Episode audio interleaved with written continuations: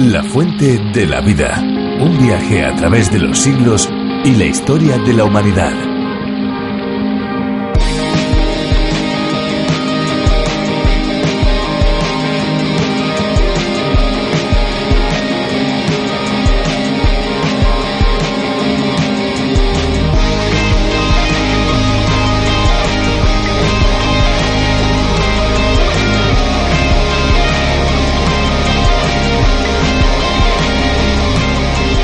Que el agua que se recoge en embalses, pozos y lagos sea adecuada para el consumo humano, es necesario tratarla convenientemente para así hacerla potable.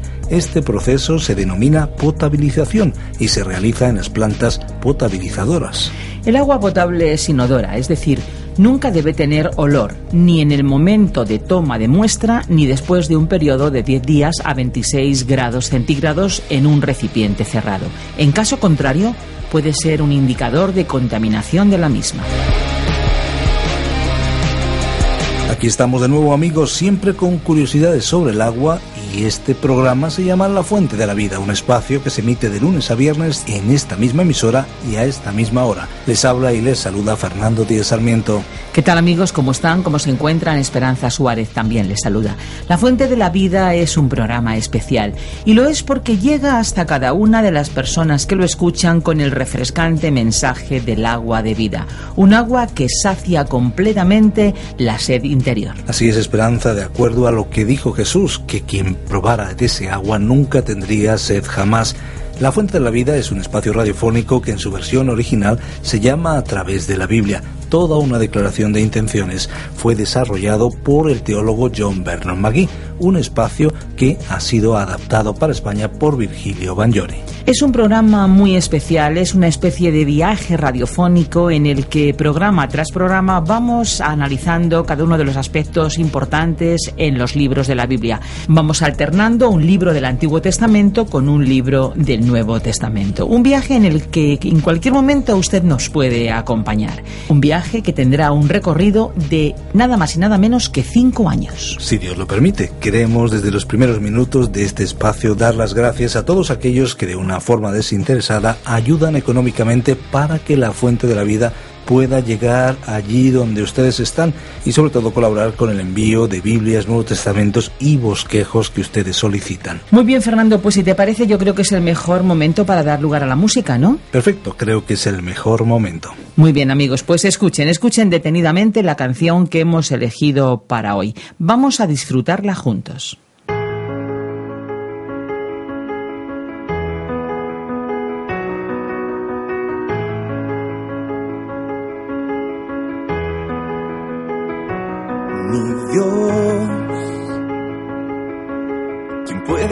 Compararse a ti miran, Señor. ¿Quién puede no caer postrado ante tu voz de amor, de perdón, de restauración? Mi Dios, ¿y cómo no voy a rendir mi corazón? Si cada día me enamoro siendo yo un pecador, siento tu abrazo de perdón. Y aún así me amas, a pesar de lo que fui, a pesar que fui yo quien te herí.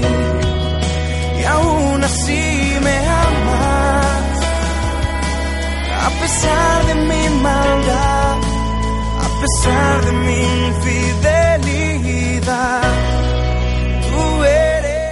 La exposición de hoy con Virgilio Bagnoni no nos dejará indiferentes, impasibles. Amor, misericordia y justicia, ¿cómo unir esos conceptos? A través de toda la Biblia encontramos ejemplos del gran amor y misericordia de Dios, pero también de su justicia perfecta. En el capítulo 19 del Génesis encontramos una historia llena de episodios que bien podrían compararse con una novela de suspense y de acción. Es que amigos, Dios no se anda con rodeos, Él siempre muestra sin tapujos a qué grado puede llegar la maldad y la perversión humana De una manera directa nos presenta los hechos tal y como sucedieron. El objetivo es sencillo. Nosotros necesitamos aprender que todo lo que hacemos en esta vida tiene sus consecuencias y que hay momentos en los que Dios dice, basta ya. Bien, pues vamos a escuchar la exposición de hoy.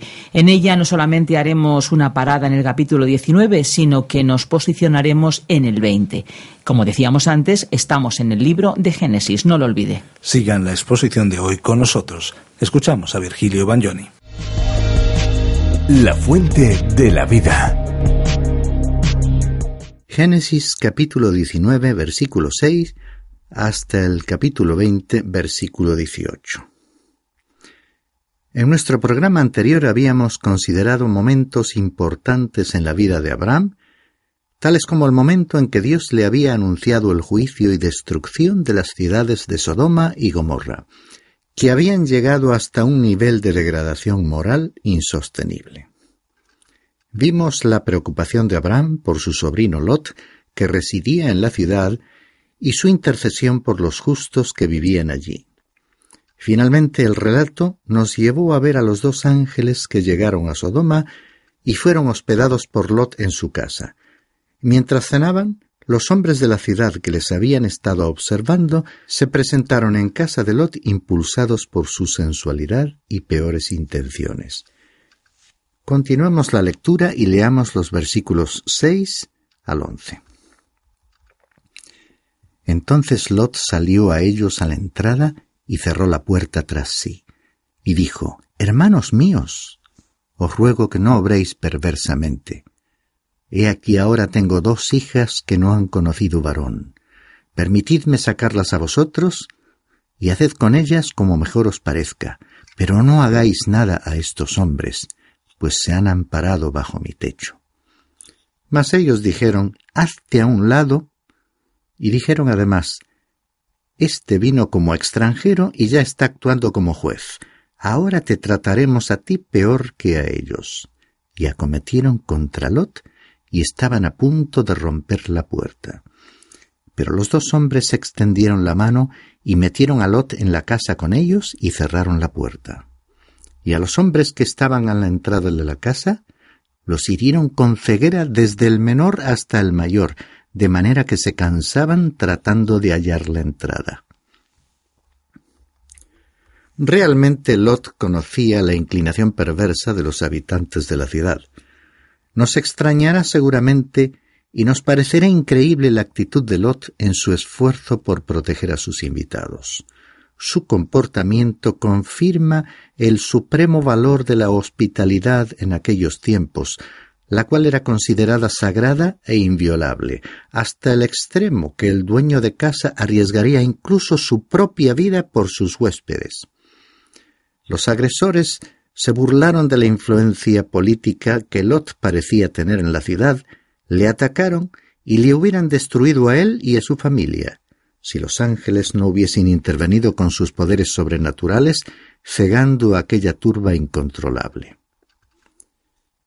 Continuaremos con la evolución de los acontecimientos y leeremos el siguiente párrafo, los versículos 12 al 14, en el que los ángeles advirtieron a Lot para que huyese y él se dirigió a Zoar. Entonces los dos hombres dijeron a Lot, ¿A quién más tienes aquí? A tus yernos, a tus hijos, a tus hijas, y quien quiera que tengas en la ciudad, sácalos de este lugar, porque vamos a destruir este lugar. Pues su clamor ha llegado a ser tan grande delante del Señor, que el Señor nos ha enviado a destruirlo. Y salió Lot, y habló a sus yernos que iban a casarse con sus hijas, y dijo, Levantaos, salid de este lugar, porque el Señor destruirá la ciudad. Pero a sus yernos les pareció que bromeaba. En efecto, Lot se encontraba en una situación límite. Se había acostumbrado a tolerar lo que él mismo calificó como perversidad. Había visto crecer y desarrollarse a sus hijos e hijas que se casarían con jóvenes adaptados a aquel ambiente. Por ese motivo, cuando les habló a sus futuros yernos para advertirles que también debían huir con él, se burlaron. Lot había vivido tanto tiempo como uno de ellos sin que se notase ninguna diferencia que tomaron su grave advertencia como una broma. Está claro que Lot, habiendo escogido aquel lugar para vivir, se encontraba apartado de la voluntad de Dios para su vida. Y era también evidente que no había dado testimonio de su fe ni defendido sus propios valores. Esa situación es similar a la actual de muchos y amados cristianos, que pasan su vida comprometiendo sus valores cristianos en una adaptación a los valores de otras personas que no tienen un conocimiento de Dios ni una relación personal con Él. De esta manera, en vez de acercar a la gente al cristianismo, la alejan. Continuemos la secuencia del relato leyendo los versículos 15 al 20. Y al amanecer, los ángeles apremiaban a Lot diciendo, Levántate, toma a tu mujer y a tus dos hijas que están aquí, para que no seáis destruidos en el castigo de la ciudad. Mas él titubeaba. Entonces los dos hombres tomaron su mano y la mano de su mujer y la mano de sus dos hijas, porque la compasión del Señor estaba sobre él, y lo sacaron y lo pusieron fuera de la ciudad. Y aconteció que cuando los habían llevado fuera, uno le dijo, Huye por tu vida, no mires detrás de ti y no te detengas en ninguna parte del valle, escapa al monte, no sea que perezcas. Pero Lot les dijo, No, por favor, señores míos, Ahora, he aquí, tu siervo ha hallado gracia ante tus ojos, y has engrandecido tu misericordia, la cual me has mostrado salvándome la vida. Mas no puedo escapar al monte, no sea que el desastre me alcance y muera. Ahora, he aquí, esta ciudad está bastante cerca para huir a ella, y es pequeña. ¿No es pequeña? Te ruego que me dejes huir allá para salvar mi vida. Podemos decir que Lot, a pesar de todo, pertenecía a Dios. Aunque si yo tuviese únicamente el relato del Génesis, no estaría muy seguro de ello. Pero como el apóstol Pedro en su segunda carta le llamó justo, creo que realmente era salvo. Había llegado a ser considerado justo por Dios por su fe, habiendo seguido a Abraham identificándose con él cuando ambos habían ofrecido a Dios su adoración y sus sacrificios. Por eso Dios ofreció a Lot su misericordia y él, creyendo en la palabra de Dios, se dispuso a salir de la ciudad. Pero su situación personal y familiar era difícil. Observemos que estaba indeciso y titubeó hasta el extremo que los ángeles tuvieron que forzarle a salir a él y a su familia de la ciudad. Incluso cuando ya se encontraban fuera y los ángeles le pidieron que no se detuviese en el valle y escapase al monte, se sintió incapaz de hacerlo y pidió ir a una pequeña ciudad. Parece imposible que aquella pequeña ciudad, próxima a Sodoma y Gomorra, hubiese escapado a la influencia negativa de esos grandes centros, por lo que su situación de depravación moral sería idéntica. Así que la solución propuesta por Lot no era realmente ideal, pero de todos modos le fue concedida y pudo dirigirse a la pequeña ciudad de Zoar. Pero sus esfuerzos por no cumplir las instrucciones divinas y seguir su propio plan nos indican que, aunque sí salió de Sodoma, su integridad espiritual había quedado afectada y tendría que afrontar más problemas en el futuro. Los versículos 24 y 25 nos relatan la destrucción de las ciudades de la llanura. En la zona costera del Mar Muerto se han encontrado grandes depósitos de betún y de azufre.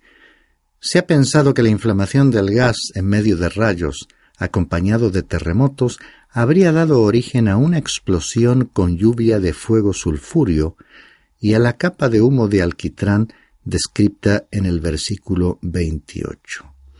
De todos modos, esta catástrofe se produjo a causa de una intervención divina, ya que Dios actuó tal como había anunciado y en el momento establecido. El resto del capítulo nos relata dos asuntos, uno de ellos relacionado con la mujer de Lot y el otro con sus hijas.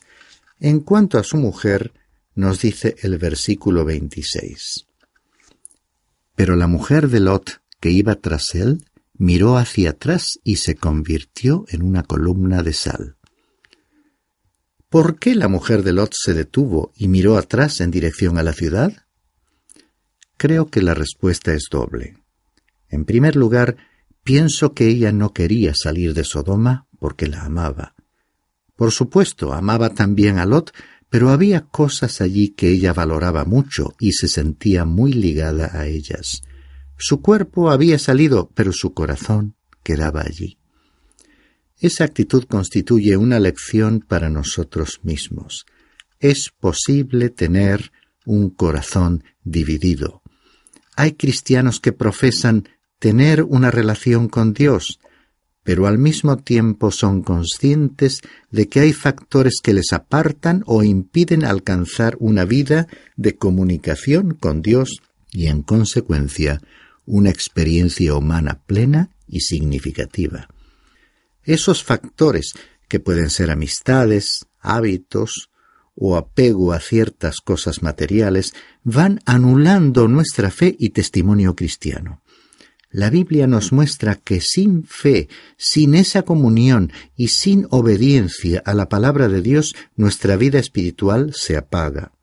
Un corazón dividido, pues, conduce a la desobediencia. En segundo lugar, otro motivo por el que la mujer de Lot miró atrás fue que ella no creyó en Dios y no tomó en serio las instrucciones que Dios había dado. No debían detenerse ni mirar atrás. Lot creyó en Dios y obedeció. Su mujer no. Y allí quedó, pereciendo con todas aquellas cosas de las que no pudo desprenderse. Continuamos leyendo los versículos 27 y 28. Y Abraham se levantó muy de mañana y fue al sitio donde había estado delante del Señor, y dirigió la vista hacia Sodoma y Gomorra y hacia toda la tierra del valle y miró, y he aquí el humo ascendía de la tierra como el humo de un horno al amanecer, el patriarca pudo comprobar el cumplimiento de lo que Dios le había revelado al presenciar la destrucción de las ciudades. A la hora de elegir, Abraham había escogido bien, había optado por creer en Dios y su fe le había llevado a amar la voluntad y los planes divinos. Por lo tanto, no se sentía ligado a aquel mundo que se estaba destruyendo por su maldad, por su violencia, por sus injusticias, por su desprecio a la dignidad humana con que Dios dotó a sus criaturas y por haber colmado la tolerancia de Dios. Seguramente habrá recordado también que Dios protegería a su sobrino Lot, ya que él había prometido que salvaría a los justos del castigo. Viene bien recordar aquí la recomendación del apóstol Juan en su primera carta el capítulo 2, versículo 15. No améis al mundo ni las cosas que están en el mundo. Los versículos 30 al 38 nos relatan el tremendo pecado de Lot con sus dos hijas. Y aunque no vamos a detenernos en una lectura detallada de este párrafo, diremos que evidentemente Lot no se encontró cómodo en Zoar y tuvo miedo. Seguramente la situación allí era muy similar a la de Sodoma y se refugió en las montañas, que era lo que le habían sugerido los ángeles que le sacaron de Sodoma.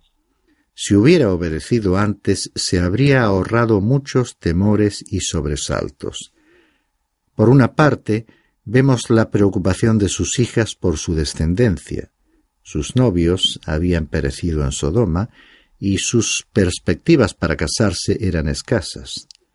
Por otra parte, su decisión muestra la influencia del bajo nivel moral del ambiente en que se habían criado, donde la práctica del incesto era habitual.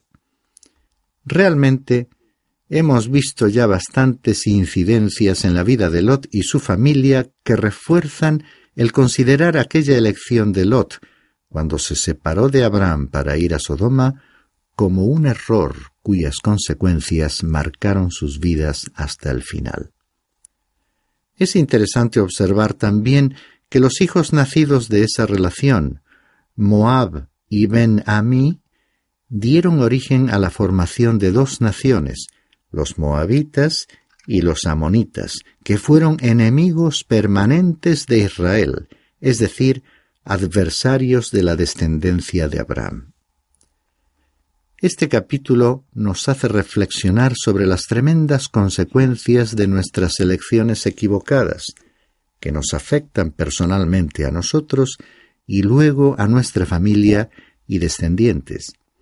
El pecado, es decir, el desobedecer y apartarse de los principios establecidos por Dios en su palabra, trae tristeza y dolor a nivel físico, emotivo, espiritual. La única alternativa, la única opción para salir de esa esclavitud y ese proceso destructivo es aceptar la regeneración ofrecida por Dios por la fe en Jesucristo. Pasemos entonces al capítulo 20.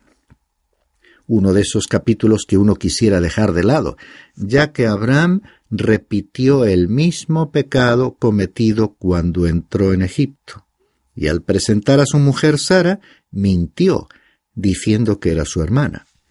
Sin embargo, este capítulo ha sido colocado aquí para que Abraham y Sara fueran confrontados con esa forma equivocada de actuar, antes de tener a su hijo Isaac, que era la promesa y bendición anunciada por Dios.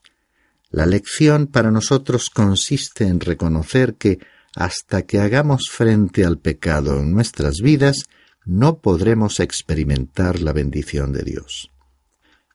Consideraremos entonces sólo los puntos más importantes de este capítulo 20. Veamos, pues, cómo Abraham desvirtuó su relación con Sara, leyendo los versículos 1 y 2. Y Abraham partió de allí hacia la tierra del Negev y se estableció entre Cades y Shur. Entonces estuvo por un tiempo en Gerar. Y Abraham dijo de Sara su mujer, Es mi hermana. Entonces Abimelech, rey de Gerar, envió y tomó a Sara. Teniendo en cuenta que en este momento Sara tenía casi noventa años de edad, resulta interesante observar que aún era una mujer atractiva. Abraham había avanzado bastante en dirección al sur, más allá de Cades Barnea, triste lugar este porque precisamente allí, más adelante en la historia, el pueblo que había salido de Egipto se negaría a entrar en la tierra prometida. Abraham continuó su viaje hasta Gerar, a donde quizás no debería haber ido y donde volvió a mentir sobre su verdadera relación con Sara, diciendo que era su hermana. Vemos que en consecuencia el rey la tomó por mujer. Si continúas leyendo los versículos 3 al 8, verás que de noche Dios se reveló al rey por medio de un sueño para advertirle que Sara estaba casada y que su conducta podría acarrearle castigo. El rey Abimelech, a pesar de ser un pagano, demostró respetar y reconociendo al Dios de Abraham hasta el punto de llamarlo Señor, apeló a la justicia divina, ya que había obrado de buena fe. Dios reconoció su conducta recta y le ordenó devolver a Sara a su marido, cosa que hizo inmediatamente. Leamos los versículos once al trece para ver cómo Abraham reconoció su error.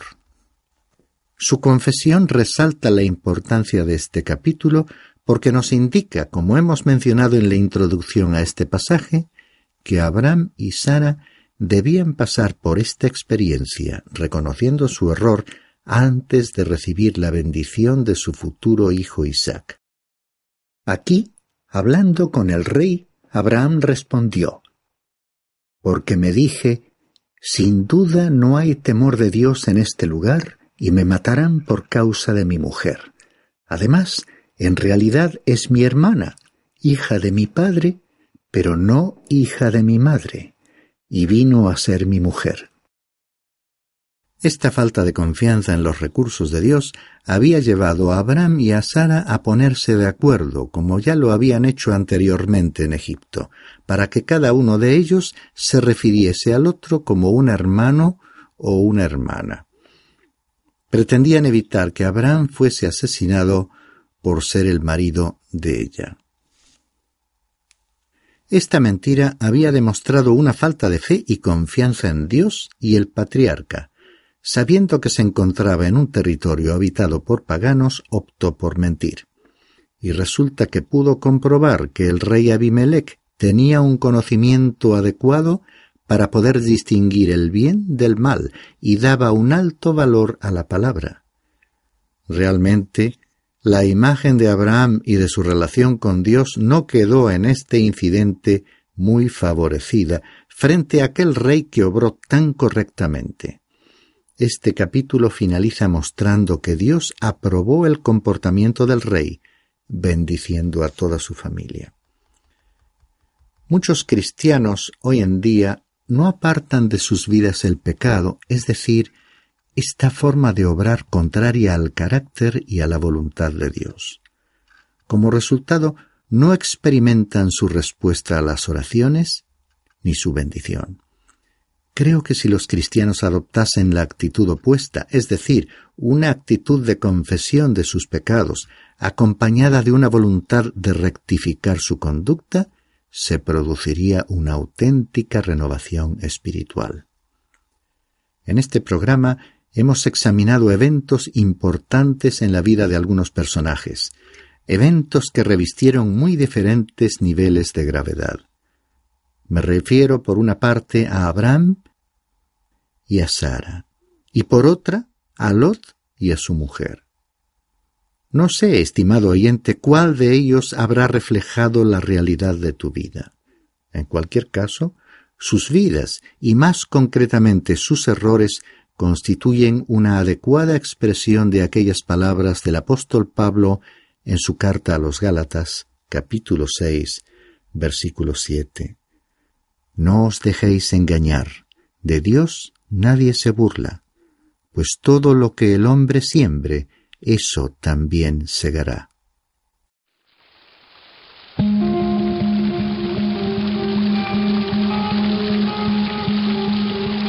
Qué importante resulta detenernos en historias como la de hoy, y es que la Biblia, amigos, es un libro tan actual que lo que sucedió hace siglos tiene una enseñanza pertinente para el momento en el que vivimos. Pues sí, estoy absolutamente de acuerdo contigo.